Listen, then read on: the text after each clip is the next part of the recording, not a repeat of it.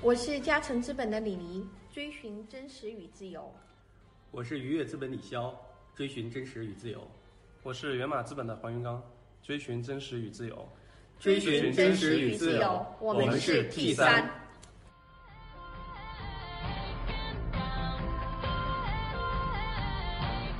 来，王健，欢迎你给 T 三小组的听众介绍一下你自己。呃，大家好，我叫王健，嗯、我是一名肿瘤外科大夫，同时也是一家烧烤店的创始人啊，两家烧烤店，啊 就就是柳叶刀烧烤的创始人，是个连锁烧烤店，对对对，是一个对现对在对，两家，现现在两家对，然后那个春节前就不开新店了，等春节之后再再再继续再发展下去，这个为什么起了这个名字呢？特别有啊意思。呃因为我本身是那个外科大夫，柳叶刀呢是国际知名期刊。哦然后自带知名度这个，然后呢与我背景相符，然后加上柳叶刀和那个串儿正好一语双关，有这么意思。然后我们比较占便宜，也比较很幸运的话，把这个商标申请下来了，这相当于我们的核心价值了，对嗯，核心资产。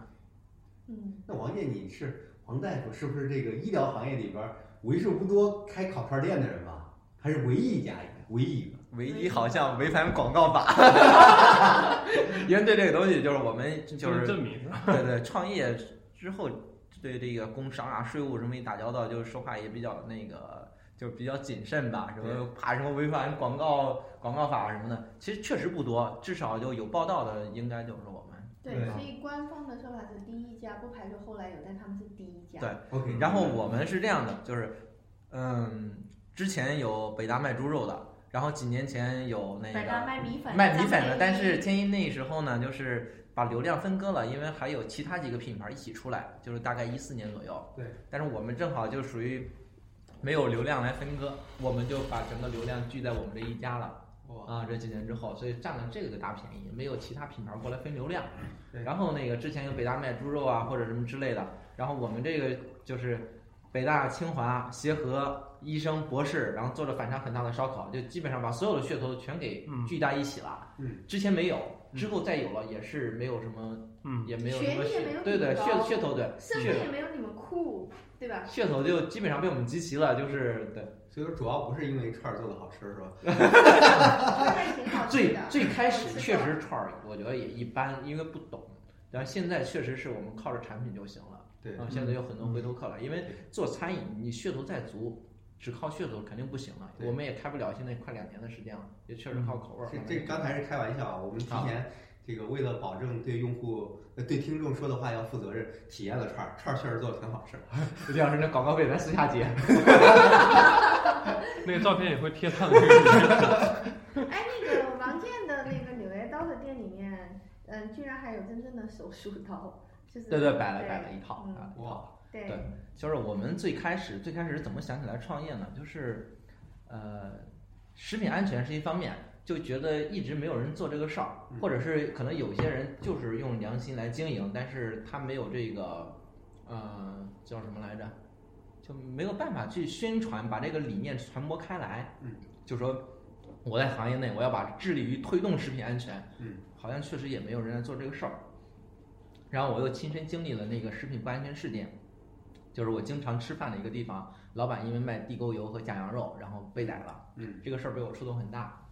，OK，然后我就觉得，为什么你非要用这些地沟油和假羊肉呢？为什么不能用一些好油和好肉呢？有些人就说这肯定不赚钱呀、就像那个货车超载一样，不超载就没法挣钱。然后我就想证明一下，就是要用好油和好肉，就是站着也要挣钱，站着也能挣钱。嗯，啊，然后想借我们的力量，然后把这个理念传播开来。因为我觉得你传播健康的一些食物，就是安全的食物，本质上和知不知有人没什么区别，都是做对特别有趣有意义的事儿对，啊。然后为什么做这个烧烤呢？嗯，就是其实我们从来没有说烧烤是一个健康的食物，就是我们会尽量将这个嗯非健康因素给它去掉，嗯尽可能提高它的健康因素。嗯然后选择了这个大品类，当时也是有考虑的，因为觉得既然做一件事儿，你会投入比较大的精力，但你不能就想就守着一家小店，我们这么多人耗费这么多精力也不对太值，然后就想就更长远的规划，所以说我们就想了这个品类，一个是呃就是就快餐，嗯另一个是火锅，然后另外一个是烧烤。对，然后快餐呢，考虑到没有社交属性，然后感觉这个没有什么爆点吧，然后一开始靠着我们很难打响起来名气。然后火锅呢，一提火锅大家都知道，这个餐饮界的老大在这儿，你很难很难超过。对，但是觉得烧烤这个领域，它没有一个领军品牌，就是在全国范围内一提什么烧烤，立马想起来那个没有这个。然后我们觉得可能这个是我们那个点，而且相比较快餐而言，还还有比较高端的，比如什么西餐什么的，烧烤和我们的反差最大，嗯反差越大，噱头越足，越利于传播。嗯，所以当时基于这么一点，嗯然后我们选择了那个烧烤这个品类。 OK，嗯然后你觉得烧烤这个去是除湿很好化的，一项然后选这个，因为去除湿化嘛，可复制性比较强，嗯啊，然后我们就综合这几点吧，然后呃就把这个店就筹备开了。最开始资金不足怎么办？然后我就打电话给二十一个同学打电话，我说那个大部分都是医生吧？等我同学，然后当时一共给二十一个同学打电话，有十七个同学当即答应了，然后我们就呃就两天还是三天吧，很快吧，大家就把这个钱就凑了，凑了八十多万的启动资金嗯，然后我拿了一个就是比较最大的部分吧，因为毕竟我牵头了，把这个店给弄起来了。弄起来之后，我们就想了，先想名字嘛，就是打电话找他们的时候，然后还没想起来名字呢，然后把钱到手之后就想名字。然后当时其实其实想了很多，然后大家都不是特别满意，嗯因为我们觉得就是消费领域，因为它没有技术门槛，没有技术门槛而言，那你的品牌知名度就特别重要嗯。那我们就想怎么能一个让人家一下子就记住的名字，然后还不庸俗的，哎，然后我们其实之前也想了很多，然后都不满意。突然有一个股东提出来，要不叫柳叶刀？哇塞，大家所有人都不说话了，立马觉得这名字太好了。大家第一反应是这么好的名字，商标肯定被抢了。对然后我们一查，哎，就我觉得现在有点得便宜卖乖，这个属于《柳叶刀》杂志的一个失误，啊，啊就居然没被注册。 ，OK，还可以用于这个餐饮是吧？对对对，然后于是我们就抓紧把这个商标给抢住了，然啊后把其他的品类也都给抢住，就全品类注册了，基本上 OK，啊。然后这个这个就有底了，然后下一步就是，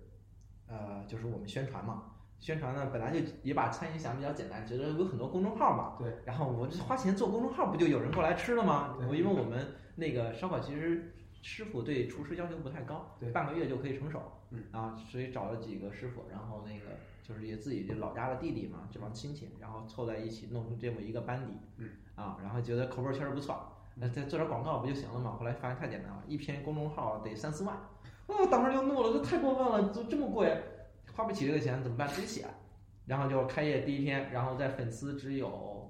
就是我们股东再加上自己的家人，一共就十几个粉丝的情况下，然后我就写了一篇，然后当时是应该是有九万吧，还是八万几的阅读量，但是我们这个阅读量爆款啊！对这你个阅写读的，你还记得你写的第一篇是什么内容吗？呃，北大协和青年医生非典型创业 记暨京城首家徐州烧烤诞生记，因为我这个每把我们的每个噱头都给利用 了。北大协和医生，然后医生是给你餐饮背书的，因为对医生意味着安全，对，这个就然后叫北大协和，然后还有一点就是徐州烧烤，嗯因为这个最开始呢，我需要有我的那个种子用户群，嗯除了我的一个周围的身边朋友一样，剩下的一个就是徐州老乡，因为徐州烧烤啊，嗯，是这样的，它的口味儿和其他地方略有不同，嗯也不是怪，嗯就是调料呢，就是地方特色吧。然后我就推测了一下徐州有多少人，但是我好像官方途径查不到，于是我就咨询了一个体制内的大哥，他在政府部门工作，他光体制内呢，就是有他有微信，他有手机号的，对就是徐州人对就有八千多。在北京的，对，如果再加上体制外的，他说按照那个比例估计，至少得有大概三万人。 ，OK，就因为徐州本身人口一千万，有三万人在北京是其实也很正常的。对，那这三万人就是我的忠实顾客群，我一定要，所以说我的名字中一定要让他们看到，这是有徐州烧烤，你们的家乡烧烤来了。对，所以我们就把几个就是我们的顾客群利用那个名字一下就给抓住了。对，所以说就保证了我们就比较嘚瑟一点，就是开业前一天就盈利，因为被迫提前开业，因为我们就是发了就是说明天营业，然后今天呼呼人全来了， 然后然后那个刚才王健讲，我本来以为说是第一天没太多人知道，我就带着所有的股东 和家里人一块儿来这儿吃了一顿饭，没想到是写了一篇公众号爆棚了。对，对然后这是我们开业前几个月，最开始还还还留了一些钱，就怕万一你说一两个月没有人来吃饭，太没面子了，万一别开业几个月就倒闭了。对，当时这么想的。然后后来发现就是生意就比较好嘛，就相当于首月即盈利嘛。然后就没太担心客源问题。然后到我们开业第三个月吧，丁香园，丁香园是医疗圈最大的媒体了。嗯嗯丁香园，然后直接就相当于给我们来了一个专访，嗯，然后他们就是丁香园就一直，因为他们本周头条如果广告其实也挺多钱的，对然后就觉得这医疗圈没有人这么玩过，领导丁香园领导觉得特别有意思啊，免费推免费推，给我们推了一个本周头条，对，然后迅速把医疗圈都给刷了，我那时候才其知实他道们，那个圈儿好像很抱团呀，比我对，们就是创爆投界还团，就是很团。爆团。然后我才知道那个就是传播力量的可怕，就是因为写公众号那个小编，他同时也管后台，才一小时吧就破破了十万加，我就是那个数增的特别厉害。对这下行了，他说基本上没问题了。一天过后，全国的医疗圈都知道了。啊，这确实是从那之后就全国医疗圈都知道了。你这成旅游景点儿了，这个对它有外地来北京打得卡来个旅游旅游对，然后这是六月份之后，呃，然后到了九月份儿，然后我们就想，这个你你有主动获客能力，不能对靠被动的宣传，然后怎么能有主动获客能力？你有一些特色，你除了好，你得让人家来了吃了好吃，他你不让他来，他怎么知道你好吃呢？对。然后我们就想了一个《柳叶刀烧烤》，请《柳叶刀》作者回家吃饭活动，嗯就是你凡是在《柳叶刀》杂志发表文章，你可以过来吃饭，然后免费提供霸王餐。嗯然后有有一些同学说你这个太鸡贼了，然后又又赚了噱头，然后又又不花钱对，因为能发《柳叶刀》文章的人很少， 就来了一批大佬，大佬来了，然后对于我们整个这个呃客客群形客群象对客群形象是一个极大改善。哦虽然我们是一家小店，但是我们很多大佬来，就像那个龙泉寺是吧？是叫龙泉寺吗？而且和尚吗？呃，对对，那个哎是叫龙泉寺，啊有一个叫龙龙泉泉寺，寺是啊龙泉寺，就是那个，他们就虽然一个寺庙有很多高手嘛，就搞得我们这小店就是，虽然店很小，但是里边很多高手在，嗯就是这么一个意思了。啊，但是呢，这个毕竟就是噱头是有的，但是参与的人数少，毕竟发表文章很少。对然后我就在琢磨，这种情况下怎么办，让更多的人参与进来。但你要是纯粹打折，那就没有意义了，因为你这个你在顾客群中的价值就在降低了。只要你如果通过打折来获客，你一旦不打折了，就没人来了。嗯，这样是不可持续的。于是就想了一个特色活动，叫那个当时那篇文章是我们自己公众号发的，我们当时公众号是几千粉，然后那篇是五十万加，那我们就叫哇塞！发了 SCI 救免单，这群学霸开的烧烤店是要逆天嘛？啊，哦这是发了这个文章，但是自己搞的吗，也是自己写的，然后我和另一个人写的。案例。当时我们这个就是有些股东就是我就觉得很那个很单纯嘛，哎，不能这么写，咱没免单呀，咱们是那个打折有上限的呀。然后我说你你在标题上你就在跟我说打折有上限，谁还看你这个文章啊？对对，就是我说这个种情况下你不要这么较真儿。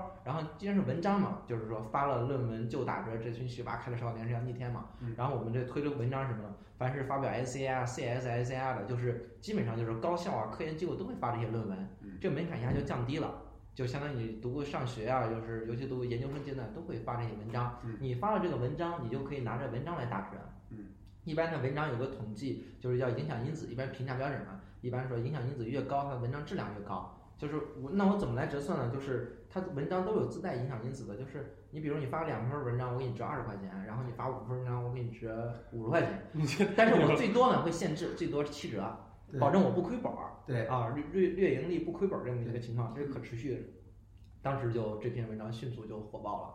就是就其他公众号到处在转，我就不管了，反正我们的公众号就是五十万加问个问题啊，你有没有把这个啊，打折这些信息记录下来？用一个什么系统？有有，我啊们都存下都来有登记，这个每次啊采访就拿出来炫耀。因为啊除了这也拉是除了拉新，还得留存 吧？对对，这个还有一个我还后得把后边的这个顾客群他，对，会还有一个把那顾个客群分析打，个我利用这折些数据，对啊啊，嗯对，然后那个这篇文章就是抓住了几个痛点啊、第一就是有效的开玩笑，有有效回答了 SCI 是什么，就或者是有效回答论文是什么，论文能吃吗？我们回答能吃。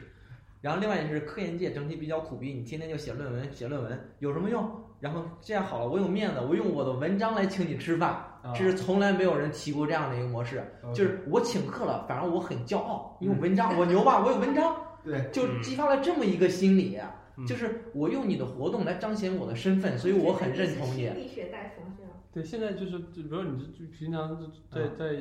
这个做医生嘛，啊对吧？那这个是在外面创业这是可以的，是吧？现在你哦对可以做副业吗？这啊个所以说有些时候就天时地利人和，就是还是我觉得就是像柳叶刀烧烤，还是代表了餐饮界、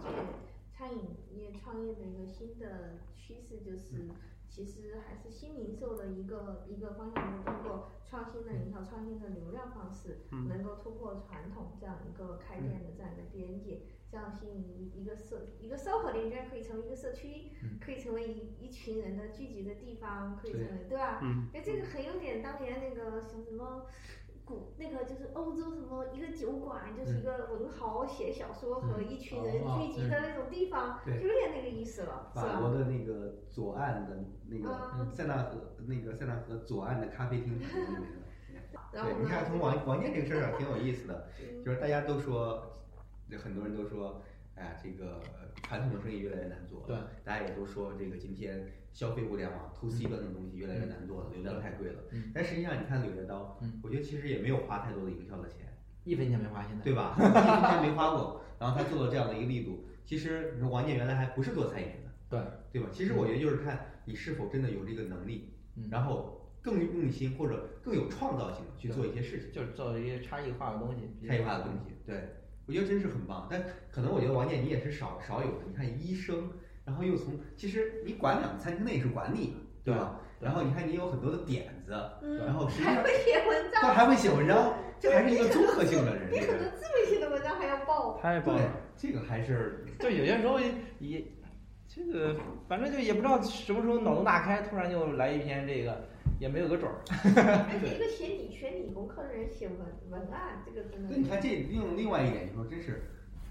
呃，就是大家应该更大胆的去想合作。对啊哎，王健，我问个问题嗯啊，就这个呃，你这也算是跨界创业了，对吧？又是兼职创业，这这这段时间对创业有什么感受？呃，我觉得感受就是啊，但是就回头说啊，就是我把这个创业事儿想的简单了嗯，啊，就是如果我现在的我回到了我将近两年前的我，然后重新创业，我不会这么毫不犹豫。我会瞻前顾后，考虑很多。嗯最开始也是无知者无畏吧，对就觉得哎哎，请厨师，请几个厨师，自己人，请几个服务员，行了，开起来了。对，啊，是发现不是，就是就最开始的时候，我们第一年生意很火，但是我们利润率做的比较低，就对是第一家店的时候，我们就是后来总结一下原因怎么回事，我们的成本控制什么的还是个体户思维，嗯所以我们就是我就知道了，就是光靠我们带来流量。没有一个线下的很好的管理是不行的。嗯然后我和另外一个合伙人，我们就沉下心来，又学后厨管理，然后又请，就是有新的合伙人加入，就专门的他是比较厉害，他是上市餐饮的高管，然后之前旗下管了五十家门店，嗯然后就重作为合伙人重新加入我们，嗯，我带来流量，我带来客人，你把客人给我守住，把产品，然后又加了一个另一个连锁烧烤品牌的品控的负责人，他又加入我们团队，让他把产品打磨好。所以说，其实去年来说，我们的口味儿不稳定，主要是靠我们的知名度带来的客人，但是今年我。即使我就是没有，我不再继续营销，不再做广告，我们这个店都可以自动带来回头客。因为确实因为餐饮必须得是靠口味儿。对，所以说回归到本质，产品还得好。对对对，这有个东西还得好吃空前对空前意识到这个问题，嗯然后专业人进来之后又跟他学，发现这个呃，就是很多时候这个真的是餐饮就是把钱都是省出来的，嗯，嗯，管理好了钱就来了，管理不好光有噱头，钱出不来。你最难的时候有过想放弃吗？嗯，